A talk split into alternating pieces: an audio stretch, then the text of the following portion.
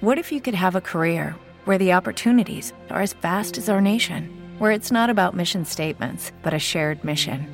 At U.S. Customs and Border Protection, we go beyond to protect more than borders from ship to shore, air to ground. Cities to local communities, CBP agents and officers are keeping people safe. Join U.S. Customs and Border Protection and go beyond for something far greater than yourself. Learn more at cbp.gov/careers. Dale más potencia a tu primavera con The Home Depot. Obtén una potencia similar a la de la gasolina para podar, recortar y soplar con el sistema OnePlus de 18 voltios de Ryobi desde solo 89 dólares. Potencia para podar un tercio de un acre con una carga. Potencia para recortar el césped que dura hasta dos horas. Y fuerza de soplado de 110 millas por hora. Todo con una batería intercambiable. Llévate el sistema inalámbrico OnePlus de 18 voltios de Ryobi. Solo en The Home Depot. Haces más. Logras más. La serie española que ha enganchado a todo el mundo. La Casa de Papel regresa a Netflix. Pero las cosas no van bien para el profesor y su banda. Todo puede joderse en una milésima de segundo. Nuestro cerebro se hundía como no lo había hecho nunca.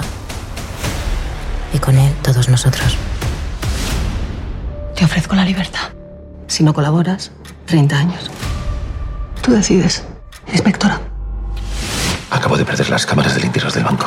Estáis solos. Que ya no sois invencibles. Profesor, usted dijo que era imposible salir de aquí. Pero que iba a sacarnos. Cumpla su palabra. Tokio es un asesino. Es mucho más que un atraco y tú lo sabes bien.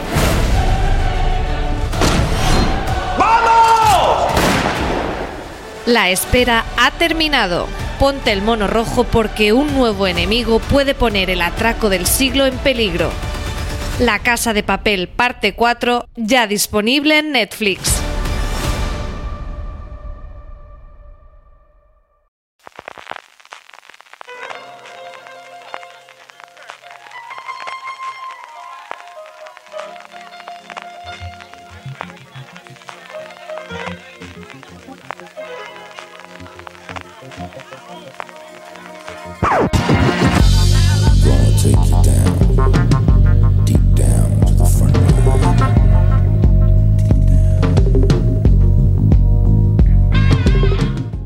Hola a todos y bienvenidos, soy CJ Navas y esto es Gran Angular, el programa de fuera de series donde analizamos cada semana un tema de la industria televisiva en profundidad. Hoy vamos a hablar de Disney Plus, o Disney Plus, o Disney Plus, o como queráis verlo, la plataforma de la compañía de ratón Mickey que ya ha llegado a España. Hoy para hablar de todo ello me acompañan Álvaro Nieva. Álvaro, ¿cómo estamos? Hola, pues hoy no me he puesto la, la oreja de Mickey, fíjate. y también María Santoje, no se lo ha puesto no, pero sé que tiene, sé que tiene porque también es una gran seguidora de la compañía del ratón. Tengo todo, tengo el peluche, orejita, hasta disfraz de mini tengo. Vamos a hablar, como os comentaba antes, de, la llegada a, definitivamente a España de la plataforma, después de haber llegado en otoño el año pasado a Estados Unidos. Una plataforma que nos llegaba a España el pasado 24 de marzo, Álvaro, y por ahí podríamos empezar. Se adelantó la fecha de estreno, pero pilló en medio de la cuarentena. ¿Es una cosa que le haya venido bien, que le haya venido mal, que le ha venido pues como le ha venido dada y veremos después qué, qué le puede suponer esto a Disney Plus? Hombre, la ha venido fantásticamente. No, no vamos a frivolizar con la teoría conspiranoica de que ha sido el propio ratón Mickey el que ha lanzado el virus, pero vamos, que ellos deben estar, deben estar haciendo la ola porque, claro, a cuanta más gente en casa, más gente viendo contenido y más gente aburrida, pues mejor le viene a ellos. Eh, lo que sí que vendrá peor es cuando ya tengan que problemas con sacar o no contenido adelante, pero por ahora les viene genial que estemos en casa. ¿Tú crees que también, María, era el momento idóneo que estamos todos en casa y, y, la familia a punto de, si no matarnos, y de ver si que nos queremos mucho más o mucho menos, el, el momento de tener la plataforma de Disney en casa? sobre todo para los padres que están ya un poco subiéndose por las paredes de tener a los niños entretenidos. A mí me llamó mi prima que tiene un nene de un año y medio y me dijo, explícamelo de Disney Plus porque ya no sé qué ponerle. Así que yo creo que sí, que les ha venido genial a ver eh, cuántos luego mantienen esa suscripción. Yo creo que lo que son familias con niños es bastante posible que, que, lo mantengan porque creo que es una plataforma especialmente pensada para ellos. El resto pues igual lo trastean un poco o ahora en cuarentena y después pues quizá ya no sea mmm, ya no encuentren tanta cosa para su gusto mientras no vayan estrenando más originales, que de momento es que hay muy poquito original. Luego hablaremos un poquito del catálogo y sobre todo de eso que comentaba Alor, que quizás el gran hándicap que tiene es que ya tenían problemas si todo hubiese sido normal para ir surtiendo a lo largo de este 2020 de, de nuevo catálogo, especialmente de las series, pues si no adultas sí que para ese público al final es el que paga, ¿no? Que el, el no van a pagar, pero sobre todo las series de Marvel y alguna cosa que hubiera de la Guerra de las Galaxias ya tenían problemas, de hecho habían adelantado bastantes de las series de Marvel que iban a ir a 2021 para intentar tenerlas este 2020 y ahora todo eso está absolutamente empantanado. La otra gran duda que teníamos del desembarco en España, sabíamos que se podía suscribir uno independientemente como el resto de las plataformas, pero nos barruntábamos que ese acuerdo histórico, esa relación histórica que tenía originalmente con el Canal Plus y en los últimos tiempos como Vistar Plus le llevaría a ser el aliado en España después de que supiésemos que por ejemplo habían firmado un acuerdo en Francia con Canal Plus, que lo tenían también en Estados Unidos, que lo tenían también en el Reino Unido de ir a través de una compañía telefónica y efectivamente Álvaro cuestión una semana aproximadamente, es una cosa muy rara porque fue un domingo la confirmación y luego tres días después confirmar cómo funcionaba. Lo primero es que estamos juntos, yo tiramos en cuánto cuesta y dónde está y luego tres días después decir, ya lo hemos firmado. De pinta de que al final se aceleró todo bastante o de que no sabían cómo hacerlo, es esa alianza estratégica con Movistar Plus que llega a hacer incluso que los mejores pagadores o los suscriptores que más dinero se dejan en Movistar Plus en su en su eh, acuerdo de fusión tengan hasta la plataforma gratuita, ¿no? Sí, al final mm, todas las plataformas cuando han ido llegando han hecho una serie de alianzas, pues sobre todo hemos visto con Vodafone, con Orange y pues eso, el desembarco de HBO, el de Netflix y tal. Y, y, ahora era lógico que fuese con Movistar con quien lo hiciese Disney, porque siempre, como tú decías, ha tenido esa, esa conexión. Hemos tenido los canales pop-up mm, por Navidad, hemos tenido canales específicos y al final siempre había muy buena relación. Entonces era, era obvio que tenían que ser con ellos y la cosa era más ver cómo se, se gestaba eso. Y, y ya teníamos el precedente de cuando Movistar hizo esa alianza con Netflix de incluir eh, los contenidos de Netflix dentro de su propia interfaz y al final lo mismo que ha hecho con Movistar Plus. Eh, supongo que teniendo el usuario de Movistar podrá entrar a Disney Plus a través de disneyplus.com, etcétera, o sea, de la URL del ordenador. Pero, pero la gracia al final es que, que no tengas que estar saltando de una aplicación a otra, sino que puedas ver los contenidos en la misma interfaz de Movistar sea eso bueno o no, porque no sé yo si es la mejor interfaz de todas. Sí, la interfaz de Movistar, la verdad es que con todas las modificaciones que está haciendo, y, no es que HBO esté cambiando muchísimo, pero algún cambio ha hecho, en la que se está quedando un poquito más atrás de todas las que tenemos, María. Sí, yo el otro día estaba buscando un contenido en Movistar y es verdad que a mí la navegación no, no es la que más me gusta, pero sí que entiendo que mmm, para el usuario que ya tiene Movistar eh, es una facilidad, es una manera de decir, pues lo pruebo, ya lo tengo todo en una. De hecho, eh, han salido declaraciones por parte de directivos de Vodafone y demás que no estaban nada contentos con este, con este acuerdo porque lo ven como una exclusividad encubierta y, y bueno, yo entiendo que al final cada vez que ha venido una plataforma ha venido como con un socio, porque es una manera de tener muchos abonados de primeras, de una manera como muy fácil de darle a un botón y ya está. Eh, pero bueno, luego tendrán que hacer su propio, su propio terreno con sus propios suscriptores. A partir de ahí lo que tienen es pues intentar estar en todas las plataformas, ¿no? Seguir exactamente el modelo de Netflix, de si tú tienes una pantalla negra conectada a internet, intentemos estar ahí. Está en Android, está en Apple, evidentemente en dispositivos móviles, lo tenemos en las últimas pantallas de última generación, sea Samsung o sea LG, o sea a través de los dispositivos, sea un Chromecast, un Amazon Fire TV o incluso un Apple TV. ¿Cómo, ¿Tú cómo lo has probado fundamentalmente, Álvaro, para que luego cuando, cuando vayamos comentando el, el tema de los contenidos? Yo solo lo he probado a través de ordenador porque no me he suscrito a, a, la plataforma como comenté en mi columna de fuera de serie porque me parece, luego lo veremos, que el contenido no, bueno, no me merece la pena por ahora, hoy, hoy por hoy.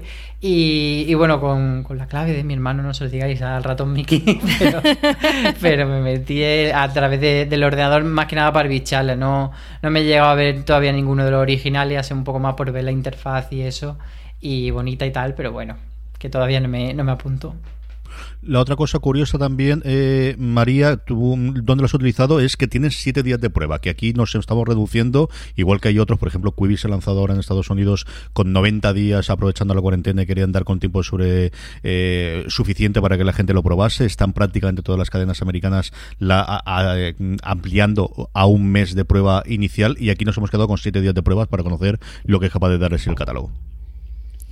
Yo lo he probado con el Apple, el Apple TV, que fue regalo de los Reyes y con el que estoy súper contenta porque si hablábamos de tenerlo todo integrado eh, en el caso de un Movistar que tengas todas las aplicaciones, pues eso es un cacharrito fantástico que es el Apple TV y la verdad que funciona fenomenal. La aplicación se ve muy bien. Como decías, eh, tiene siete días de prueba, más, más cortito que el resto, que, pero porque entiendo que tampoco, que, que, tiene mucho catálogo y al final es que en siete días ves cómo funciona y luego ya Disney no es muy de regalar, eso también hay que decirlo. sí, han sido un poco rácanos. Siendo que no, que eh, por eso lo tenemos recano, sí que es cierto que en el precio fue quizás la primera gran noticia cuando llegaron las noticias de, de, la confirmación del precio en Estados Unidos. La traslación ha sido pues esa directa que hace normalmente de un dólar a un euro, que todos sabemos que es mentira, pero que ya hemos aceptado que nuestra realidad, sea con impuestos o sin impuestos, eh, a día de hoy, y digo a día de hoy porque hubo una oferta adicional eh, que duró hasta que es el lanzamiento de Apple Television, de si al final lo comprabas por adelantado, te recortaban 10 euros más eh, durante el primer año, tenemos un precio de 7 dólares al mes o 7 euros, perdóname, he estado con los dólares. 7 euros al mes, sí, son 6,99, 7 euros. No volváis locos, no son 6, son 7 euros lo que son. O 70 al año en esa típica oferta que suelen hacer todas las plataformas que te permiten suscribirte por un año por adelantado, que te regalan dos meses y te suscribes para 10. Al final que te salgan, pues eso, 10 meses o 12 meses por el precio de 10. Eh, si hacemos el cálculo, sale 5,84, que es un precio cuando uno mira sobre todo lo que cuesta Netflix o lo que cuesta HBO y lo que te ofrece en cuanto a perfiles y a conexiones simultáneas. Aquí tenemos estas 7 perfiles de usuario y cuatro conexiones simultáneas, dejando aparte el catálogo, que luego la segunda parte, en cuanto a posibilidades técnicas y de gente que pueda consumir la familia, quizás lo más eh, barato por precio por usuario que podemos encontrar en Salvador. Sí, la verdad es que el precio, bromeábamos hace un momento sobre que han sido unos rácanos dando solo 7 días de prueba, pero es un precio que es bastante asequible y que para quien, yo creo que sobre todo para quien tenga eh, hijos y que vaya a usarlo bastante, un precio que, que, eso paga de golpe 60 euros y 70 euros y ya está, y te olvidas por todo el año, yo creo que está bastante bien. La otra cosa que teníamos, he hablado de los perfiles, María, y esto lo has puesto tú, que es iconos de personaje que los molan todo, esto también lo saben cuidar mucho, ¿eh? Es que a nivel de imagen está muy bien y como decíamos de precio, pues teniendo en cuenta que te deja siete perfiles de usuarios y todos sabemos que la gente comparte cuentas, pues les va a salir bastante económico. Y los perfiles, lo que comentas que, bueno, yo ya me cuesta hasta elegir con qué icono quedarme. Creo que cada semana voy a quedarme con uno porque tienen ilustraciones preciosas desde el Yodica chiquitico a todos los personajes de Disney, de Star Wars. A nivel de imagen está, está preciosa y bueno, los perfiles te dejan como siempre hacer eh, un un perfil solo infantil o uno normal, que en este caso es como curioso porque de hecho casi todo el contenido es bastante filtrado para todos los públicos, pero aún así te deja esa opción.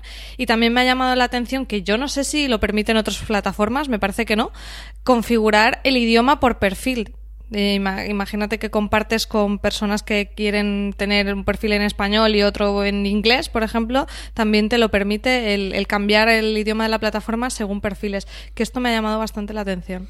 Yo estoy seguro de que Netflix lo tiene porque de hecho yo lo utilizo, mis hijas lo tienen en español y yo por defecto lo tengo normalmente en inglés, por, por manías personales y porque además me permite buscar los títulos en inglés, que normalmente tengo las series metidas en la cabeza, más allá que la traducción que lo tenga, y si que los iconos de los personajes, mis hijas todas las santas semanas cambian el icono, o sea, todas las santas semanas y ya no es que cambien el suyo, es que me cambian el mío también, con lo cual a veces si me cambian el nombre no sé ni dónde leche estoy.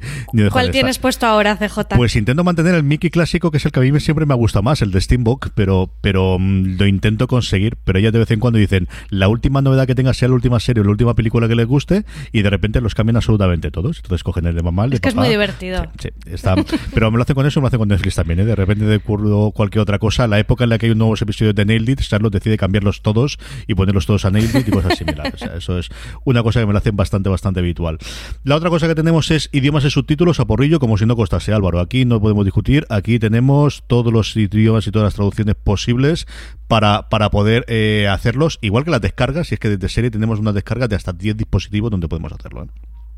Sí, fíjate que de los idiomas eh, no lo he podido mirar yo, pero sí que estuve leyendo por Twitter gente que había dicho que había visto La Sirenita con el audio latino tradicional y lo celebraron. De nuestra mucho infancia, porque- Álvaro. sí, exacto, porque luego lo cambiaron una de esas mm, reediciones de DVD del demonio y, y por lo visto, pues eso, la gente está con eso, sí que está todo el mundo muy contento.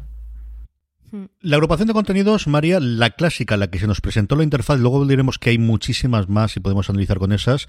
Para aquellos que no oyeseis el, el, programa o como lo comentamos, eh, ellos cuando plantean la interfaz inicialmente dice que va a haber cinco contenidos. Va a hacer cinco columnas, a diferencia de Netflix en las que tenemos por filas. La ordenación inicial que tenemos en el perfil de adultos, en el de niños, por ejemplo, es diferente.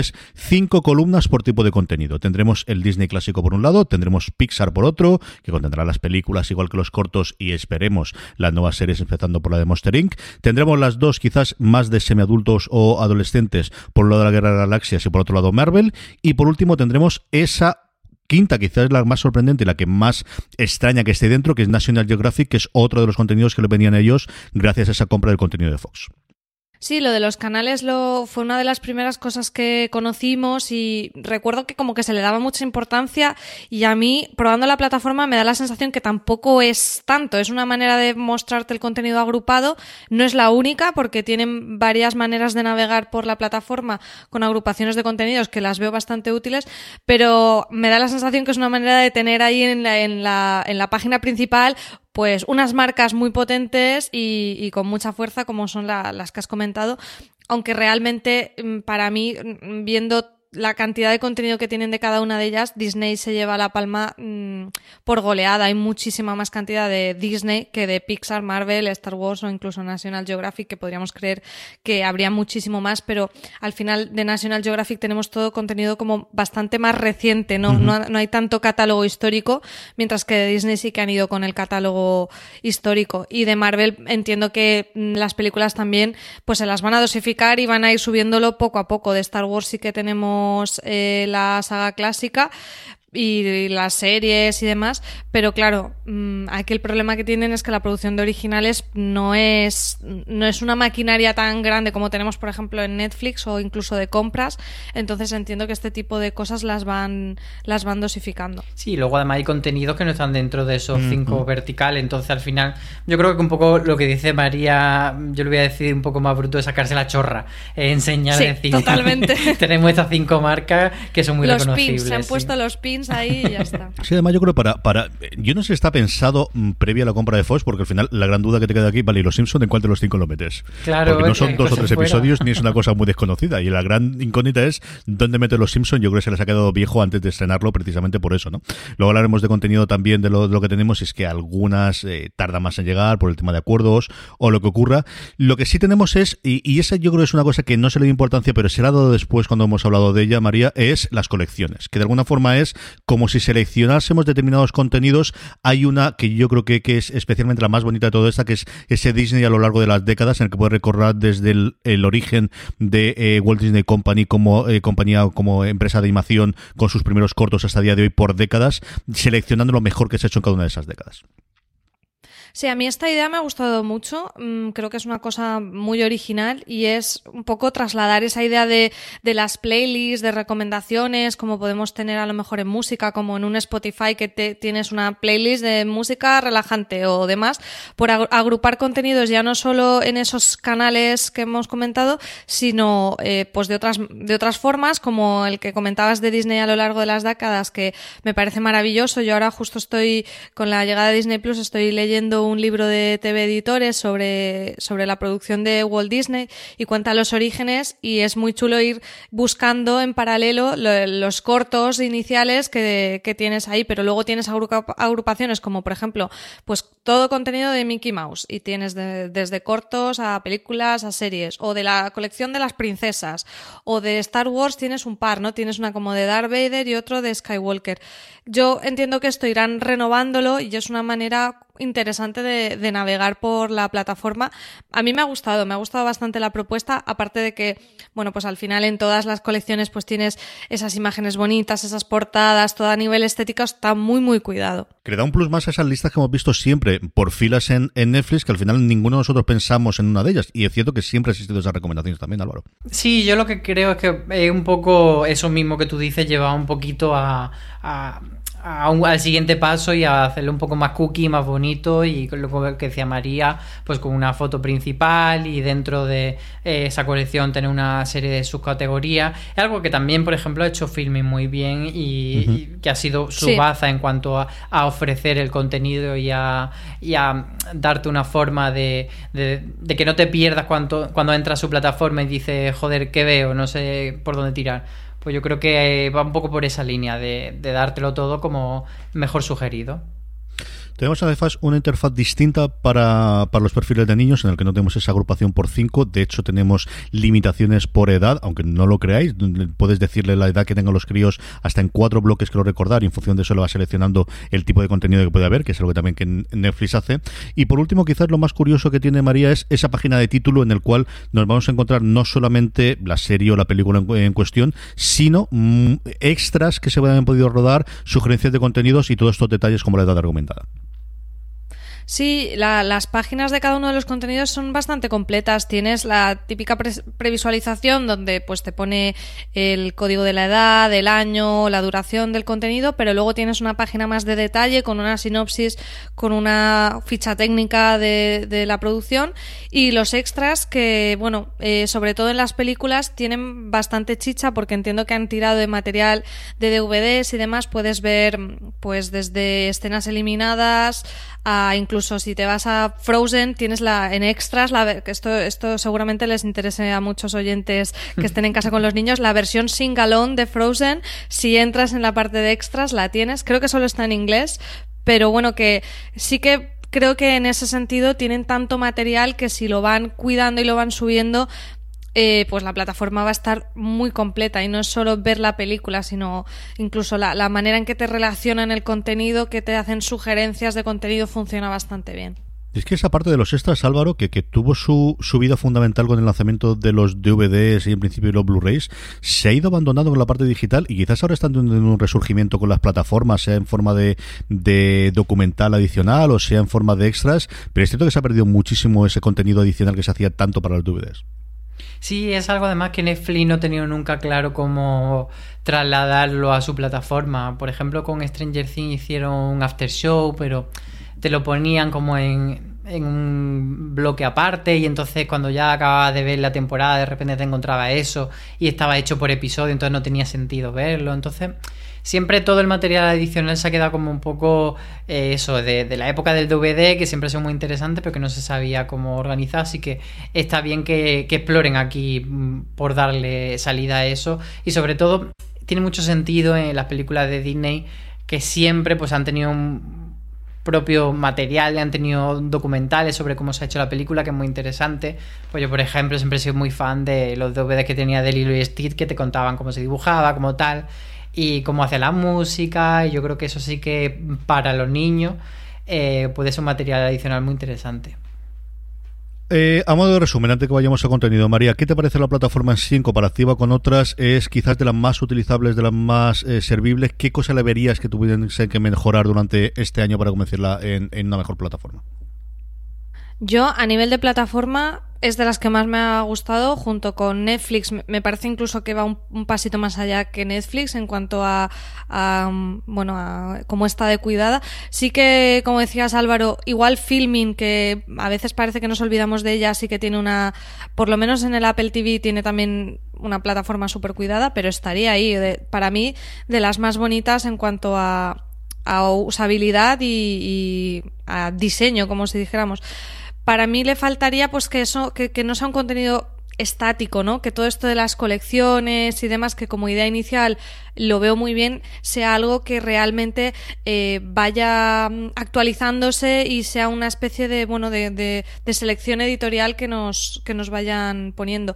Y luego sí que he visto algunos pequeños fallitos, por ejemplo, cuando vas al contenido extra, no te muestra en la previsualización la duración de ese contenido extra o se queda cortado el, el título. Bueno, cositas así, pero en general yo creo que es una plataforma que, que ha salido ya con, con muy buen nivel y no y no creo que tenga muchísimo más que mejorar. Bueno, siempre se puede mejorar en cuanto a plataforma, en cuanto a contenido que ahora iremos, sí que creo que, que le falta un poquito.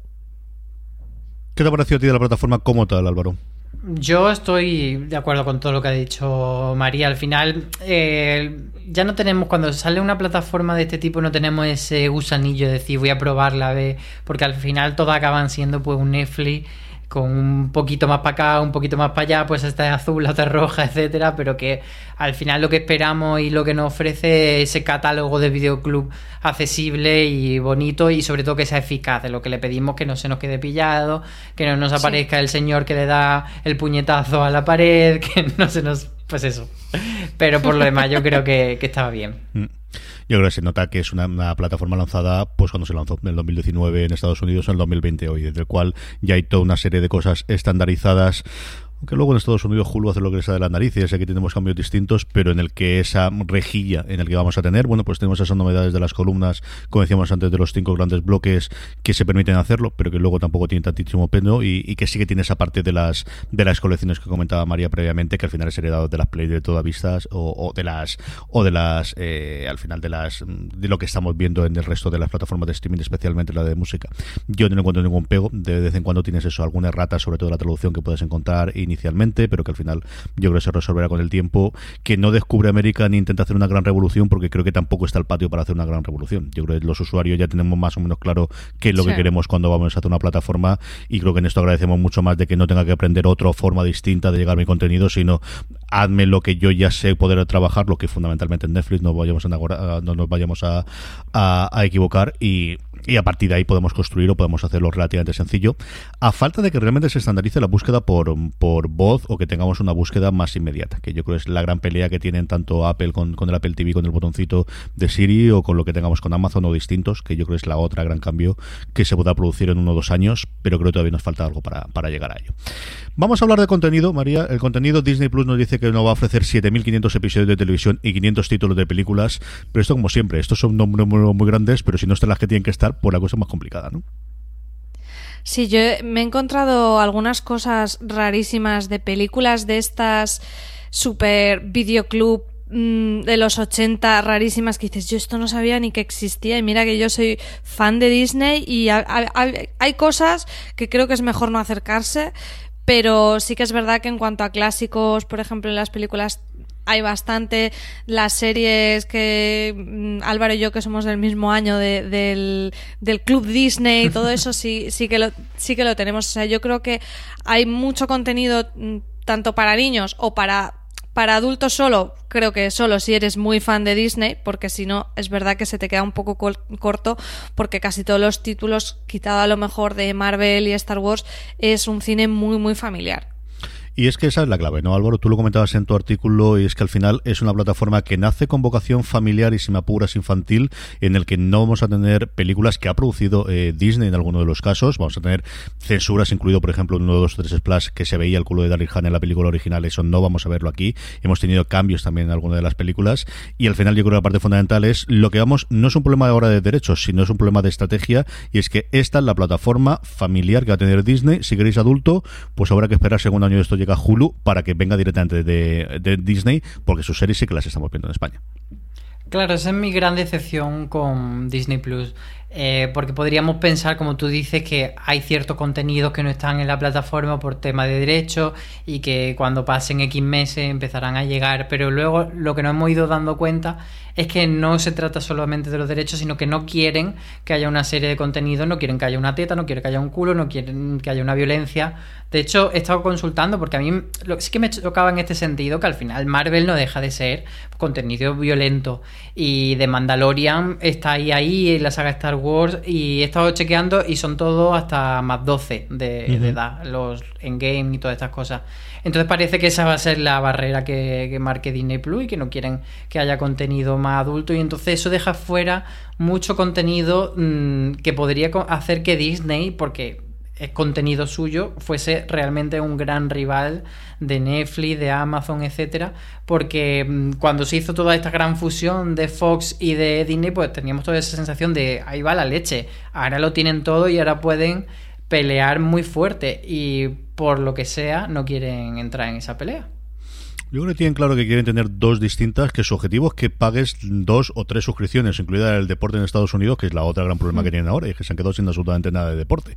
Yo no sé si esto cambiará a medio plazo, yo creo que la tendencia va mucho más por esta es la apuesta que estamos haciendo con Disney Plus y dar todo el contenido aquí y dotar de contenido a Hulu en Estados Unidos y que la mm, buena oferta internacional, siguiendo a Netflix de, de Hulu, yo creo que se producirá mucho antes de lo, de lo que podemos esperar, tal y como funcionan las cosas. El caso es que lo veremos.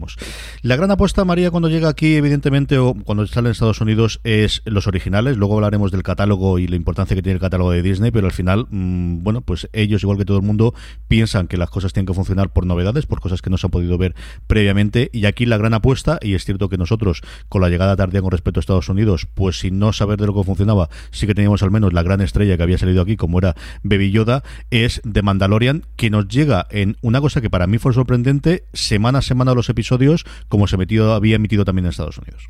Sí, aquí ellos mm, tienen esta apuesta un poco mix, ¿no? De, ir semana a semana, eh, a diferencia de Netflix que nos trae temporadas completas.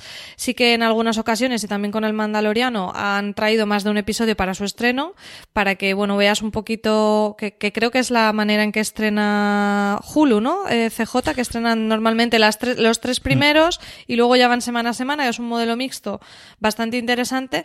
Pero claro, eh, con el delay que teníamos aquí de, de, la llegada de Disney Plus y con sabemos que muchísima gente ha pirateado ya el Mandaloriano, la verdad que sí que nos sorprendió que cuando llegó Disney Plus no la trajera semana a semana. De hecho, yo leí comentarios en Twitter y creo bastante acertados que, bueno, que mm, poco premio para los que han esperado para hacerse la suscripción. Entiendo que ellos pues dicen, bueno, pero es que yo quiero que la suscripción la mantengas y, eh, y no tengo más contenido, entonces tengo que darte algo nuevo semana a semana.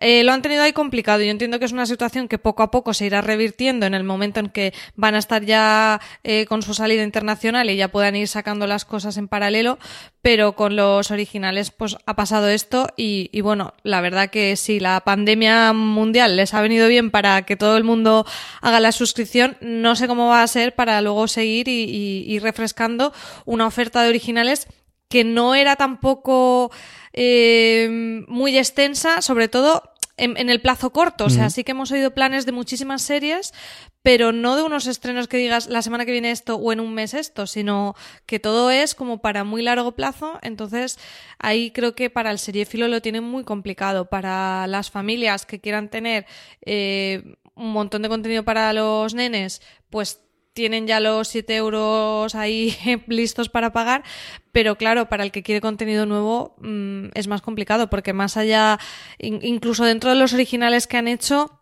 eh, es un poco un popurrí, tienes sí, tienes realities y, tienes algún documental, pero si nos vamos a lo que es series, series en sí, eh, tenemos casi el Mandaloriano y ya, porque después tenemos una, una serie, pero es documental, como es The Imagineering Story, que a mí personalmente me está encantando, sobre toda la creación de los parques Disney, pero entiendo que yo soy un público probablemente minoritario, muy seguidor de esta marca, al seriéfilo puedes decir, muy bien, es que más allá del Mandaloriano, vale, un documental sobre los parques Disney, High School Musical, la música, el musical La Serie, que tiene un título larguísimo y rarísimo, y es que poco más, lo que es series, luego reality si hay alguna cosita más la práctica absoluta nada, es de Mandalorian y luego a partir de ir un erial total y absoluto eh, hasta ni sabemos cuándo, porque vamos a tener las series de Marvel que, venía ahora a principios, finales de primavera, primeros de, de, verano, pero ahora no tenemos absolutamente nada más, Álvaro.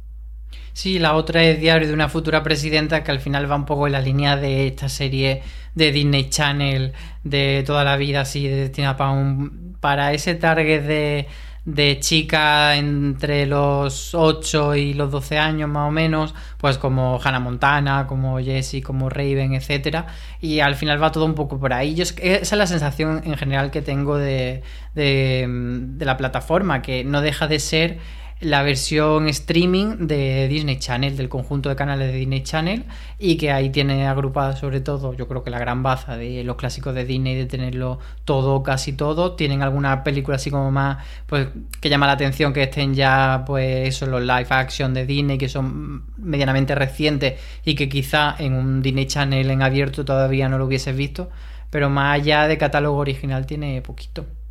Tienen sobre todo yo creo dos cosas interesantes en cuanto a novedades de animación. Por un lado, pero es cierto que vuelve a incidir otra vez en el grupo de la gente que ya estaba viendo eh, previamente la Guerras Clon, de Clone Wars, la serie de animación, porque no te vas a enganchar ahora la última temporada, o a lo mejor sí, a lo mejor que tienes todos los episodios conjuntos y que necesitas ese pinchazo de, la Guerra de las Galaxias hasta que te llegue, no sabemos exactamente qué, porque las películas no es que haya acabado especialmente bien la cosa, las series no tendremos segunda temporada de Mandalorian hasta no sabemos cuándo, y, y sabemos que las siguientes series que se iban a hacer, todas están paradas, o renovación, y vamos a tener la de Obi-Wan, que teóricamente iba a llegar mucho antes y estaba también parada antes de que tuviésemos toda la paralización por el coronavirus, así que quizás es el momento para la gente que se había acercado al universo de la Guerra de las Galaxias, pero nunca se había metido en animación, que ahora lo tiene todo conjunto y puede ver todas las series de animación que siempre ha tenido muy buena prensa y que entre la gente que son seguidores siempre han hablado tremendamente bien de ellas. Yo es cierto que aquí he visto bastante, bastante poquito. Y luego mi favorita de todas, por encima de Mandalorian, que es Forky hace una pregunta. O sea, Forky Ask a Question, no recuerdo si aquí lo han como Forky hace una pregunta exactamente, pero es sencillamente deliciosa, es divertidísima, es graciosísima y es nuevamente esa demostración de que la gente de, de Pixar en el formato corto que es de donde vienen hacen cosas muy, muy divertidas, María. Sí, yo también mm, estamos hablando mucho de Disney, pero es verdad que a la gente que le guste Pixar tienes, eh, yo creo que están prácticamente todos los cortos o, o la mayoría. Eh, es algo que, bueno, que mm, quizá muchos no los hemos ido viendo, algunos que nos quedan más antiguos porque sí que suelen estrenar conjunto con sus películas, con un corto, pero muchos de a lo mejor más atrás eh, no hemos tenido la oportunidad de ver y esa es la baza, tenerlo todo en el catálogo junto, pero, pero claro, tienes que ser muy mm, su perfil. Lo que estabais comentando antes, yo creo que aquí es cuestión de un año, dos años, de ver si dan el paso por un lado o por otro, o a, internacionalizar Hulu y vendernos el pack, o a llevar una estrategia distinta al Disney Plus de Estados Unidos a el Disney eh, internacional y sí que hacerlo una plataforma con todo el contenido y luego que tengas tu filtro infantil y demás. Habrá que ver. De momento, eh, por lo que hay ahora, parece que la estrategia es mantenerlo muy claramente, como dice Álvaro, con, la, con esa mal- marca pulcra y sin ningún culo de Ariel Hanna y, y eso es lo que parece que van a hacer de momento. El resto de contenido, la otra que también es curiosa de ver, al menos uno de los episodios, o gusta el personaje, es El Mundo según Jeff Goldblum, que es una serie que se había destinado para National Geographic en Estados Unidos y no se estrenó en el canal lineal y se reservó para estrenarlo, para tener algo también en, National Geographic, porque como decíamos antes, fundamentalmente lo que tiene son, no tanto reality, pero sí documentales relativamente recientes de, de bueno, de, la compañía americana. Tiene también Free Solo, tiene la, la película ganadora del Oscar de hace un par de años, creo recordar también en el catálogo, y alguna cosita más. Y luego las series de catálogo, Álvaro, por aquí quizás es más hablar de las ausencias, de las cosas que podrían tener gracias a los tres grandes estudios que tienen abajo la, bajo la bandera de, de Walt Disney, que es a veces estudios que son los clásicos de Touchstone Televisión y de 20th Century Fox, eh, 20th Century eh, Fox, perdonadme, que las series que tienen como tal de, de, las, de las propias de las propias cadenas, ¿no? Sí, lo que hablábamos antes, lo que hay ahora es prácticamente la herencia de los canales Disney Channel. Y eso que echamos en falta, pues todas las series que, que ABC Studios, que es el, estudio filial que tiene actualmente Disney Channel. Eh, sobre todo yo creo que aquí hay que, hay que hacer como la puntualización de que no esperamos tanto lo que se ha emitido en el canal americano AB- ABC, porque no siempre tiene que estar producido por Disney, entonces no retiene los derechos, pero sí por ABC Studio. Entonces os pongo un ejemplo. Mujeres Desesperadas se emitió en ABC, pero sí estaba producido por ABC Studio. Pero Entre Fantasmas, por ejemplo, era una serie que se emitía en CBS, pero sí era también de ABC Studio. Entonces ambas deberían estar eh, en esta plataforma o cabría la posibilidad de que estuviesen, pues, como otras como Perdido, Cougar Town, Samantha Key, etcétera. Entonces hay muchas series que no han llegado y que no sabemos si es un tema de derecho o es un tema de, otra cosa. También me llama mucho la atención, por ejemplo, que no esté Modern Family, que es una serie que aquí en España además eh, está, mm, eh, la podemos ver a través de Fox España, es un poco el mismo caso que Los Simpsons, que es, pues eso es de, Fox y, y aquí en España de Fox España, entonces que no esté Modern Family, ahí sí que me hace pensar que a lo mejor eh, han querido reservarse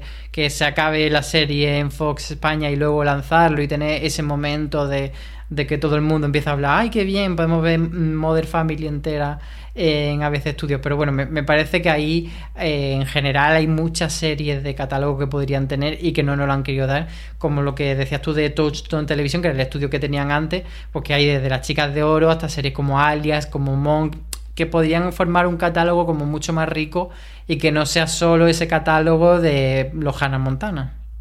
Sí, de serie de catálogo además con centenares de episodios, porque aquí estamos mirando alguno de ellos, sea simplemente un cono- como conocido vuestra madre, o Mother Family, o un Mon como comentabas tú, o un Alias, o un Felicity, que es cierto solamente tenía dos temporadas, ¿no? Pero las chicas de oro, que al final tenemos eh, eso que están buscando absolutamente todas las plataformas, que es una serie de más de centenar de episodios para que te enganchen y para que sea tu, mm, bueno, pues tu, tu- tu, eh, cosa habitual diaria de mientras comes o mientras cenas o mientras se hace lo que sea, ves uno o dos episodios de esta comedia de toda la vida, María.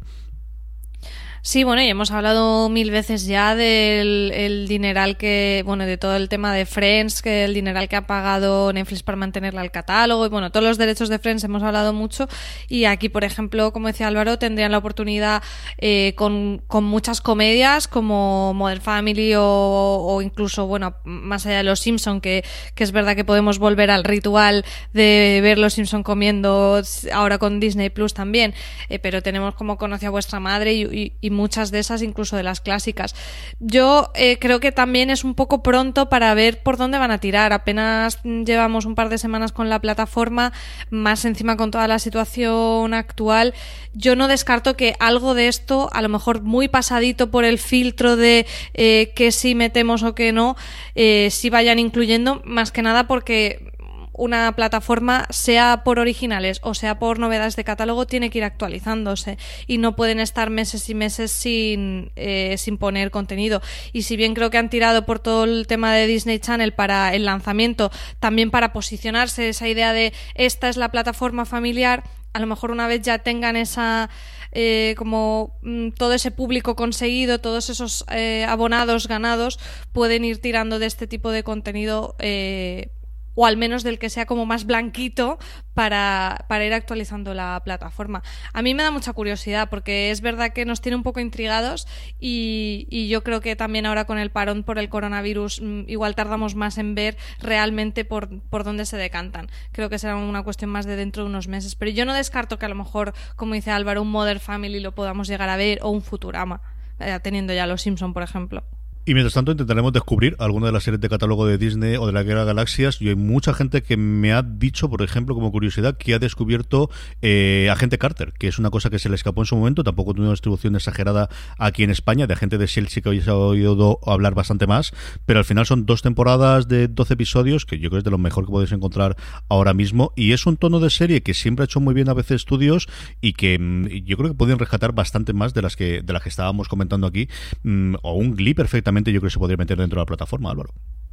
Sí, la, la curiosidad es eso, hasta qué punto van a atreverse, porque pues un Glee, por ejemplo, tiene ese aura de serie juvenil y un poco en esa línea de High School Musical la serie, pero también tiene su punto más ácido, entonces siempre estamos como jugando a ver hasta qué punto Disney Plus. A mí, por ejemplo, también me ha sorprendido que no esté eh, la X-Men de los 90, la serie me refiero, porque están todas las películas, pero no está la serie. Yo creo que esa sí que, por ejemplo, acabará llegando. Entonces, lo que decimos ahí como una especie de, de limbo de, de mucho contenido y no sabemos cuál no ha llegado por derecho y cuál no ha llegado porque no entra dentro de la marca. Eh, iremos viendo.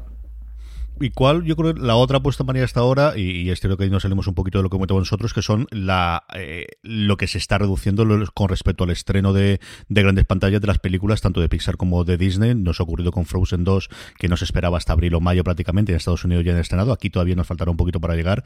Y esta última película de Pixar, que estoy totalmente... Sí, Onward. que- Onward, que ha sido cuestión de dos semanas, pues como ha ocurrido con todas las que se estrenaron a primeros de marzo, que ya están directamente o bien para, para video on demand para alquiler en Estados Unidos o bien directamente para plataformas.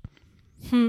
Aquí aún no nos ha llegado, pero yo no creo que se retrase porque el caso de Onward es, es de estos que te da lástima de verdad, más en proyectos así que llevan tanto tiempo de trabajo de un equipo tan grande. Y, y si es una película de Pixar que creo que se estrenó una o dos semanas antes de decretar el estado de alarma. Yo de hecho quería ir al cine, no fui y ya pasó lo que pasó.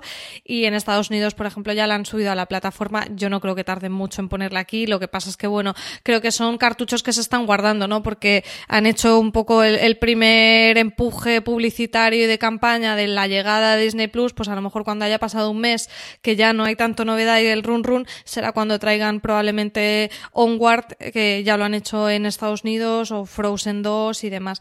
Entonces, eh, sí, yo creo que ahí por un lado tenemos eso, que, vayan acortando las, las ventanas de distribución y, después que están haciendo también a nivel de películas cosas exclusivas para la plataforma. Una de las que nos decían que, bueno, con las que se promocionó mucho Disney Plus fue La Dama y el Vagabundo en acción real que todavía no he tenido la, la oportunidad de verla y creo que irán muy en esa línea de eh, es una estrategia que realmente es muy vieja en Disney. Disney siempre tenía los estrenos directamente en VHS y, y creo que ahora es posible que vayan a hacer eso también o bien con segundas, terceras y quintas partes de clásicos o bien con versiones en acción real que, que piensen que no vayan a, a dar tanto de sí para una, un estreno en, en cines me parece que es eso, trasladar una, una estrategia que ellos ya seguían con, con el estreno en físico.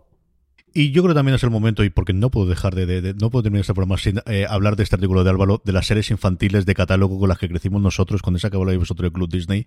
Álvaro, ya hablas de seis, hay alguna que me toca muy cerca del corazón. ¿Cuál de todas estas? Ya sé que la gente tiene que ver las seis que comentabas ahí, pero de todas estas, ¿cuál es la que tendrían que ver sí o sí? Pues mira, yo eh, personalmente no, no soy tan fan de la banda del patio, pero sé que a mucha gente le toca la patata y lo mismo con Gargoyle.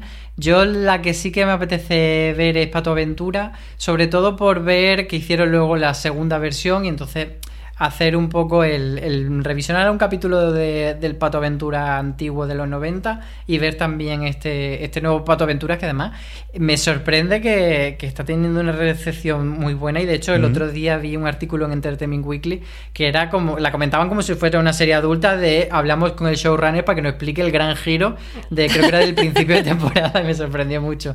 Así que sí que me apetece ver mucho Pato Aventuras. Es que escribir de cualquier cosa a día de hoy, pero es cierto, yo todo lo que he leído he oído muy, muy bien hablar. Yo vi uno de los primeros episodios, intenté ver uno de los de los nuevos, pero me, dije, me dijeron que no, que iban a ver otra cosa y no exactamente qué lo, qué lo que fue. María, de todas estas eh, series de, de animación, ahora que tenemos el tiempo y que, has podido bucear y ver algunas, de si a las que aparecen en el artículo de Álvaro en otros lados, ya os estaba hablado antes de The Imaginary Story, que es la que yo sé que, que a ti te está gustando muchísimo, pero alguna cosa más fuera de The Mandalorian que la gente pueda ver en la plataforma y que recomendarías. Pues eh, yo, bueno, em, mm, aparte de series, como digo, he estado viendo cortos clásicos, tanto de Disney como los cortos de Pixar, y después en series he estado viendo que a mí me encantaba de pequeña, tenía los VHS de la serie de Timón y Pumba, que son estos personajes del Rey León divertidísimos, y es que en la, en la serie, como, como tira tanto para el humor, aunque lo veas de adulto, eh, sigue siendo bastante, bastante divertido. Y después estoy, soy una de esas personas que comentabas tu CJ que ahora se está acercando al universo de Star Wars en animación. He empezado con Star Wars Rebels, porque a mí, bueno, las, las películas de Star Wars me gustan bastante. Tampoco soy súper, súper, súper fan, pero, pero bueno, con el Mandaloriano ya me han entrado más ganas de conocer todavía un poquito más el universo y he empezado con, con la de Star Wars Rebels y me está gustando bastante, la verdad, aunque también volvemos a lo de siempre, aunque sea animación, bueno, en este caso es animación digital, no es solo para niños, es una serie de aventuras, es un género que además a mí me gusta mucho.